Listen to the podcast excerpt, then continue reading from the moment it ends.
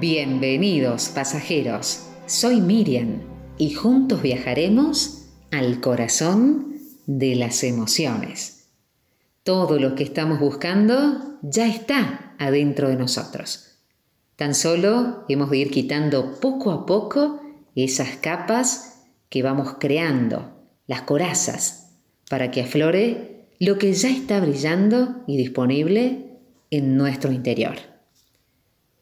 Dice un cuento que un joven fue a visitar a un sabio consejero y le contó sobre las dudas que tenía acerca de sus sentimientos por su familia. Y el sabio lo escuchó y lo miró a los ojos y le dijo que simplemente ame. Luego se calló y el muchacho le dijo, pero todavía tengo dudas sobre lo que siento por mi familia. Y el sabio le respondió, ámala. Y entonces el desconsuelo del joven, después de un breve silencio, le dijo, Hijo, amar es una decisión, amar es dedicación y entrega. Amar es un verbo y el fruto de esa acción es el amor. El amor como un ejercicio de jardinería, donde preparamos el terreno, sembramos, cultivamos, regamos, cuidamos.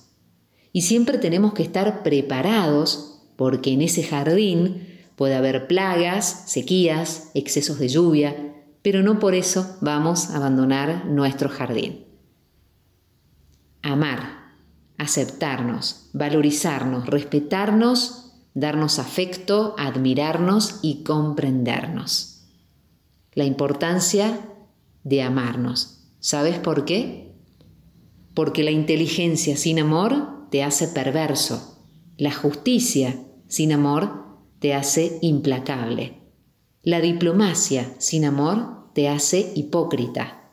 El éxito sin amor te hace arrogante. La riqueza sin amor te hace avaricioso. La pobreza sin amor te hace orgulloso.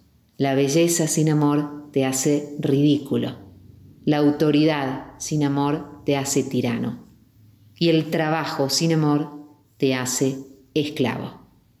Por eso, compañeros de este viaje, la vida sin amor no tiene sentido. Qué mejor época para reflexionar y corregir todo lo que no nos permite crecer como seres humanos. El motor que mueve al mundo es el amor. Por eso recuerda siempre estar amándote.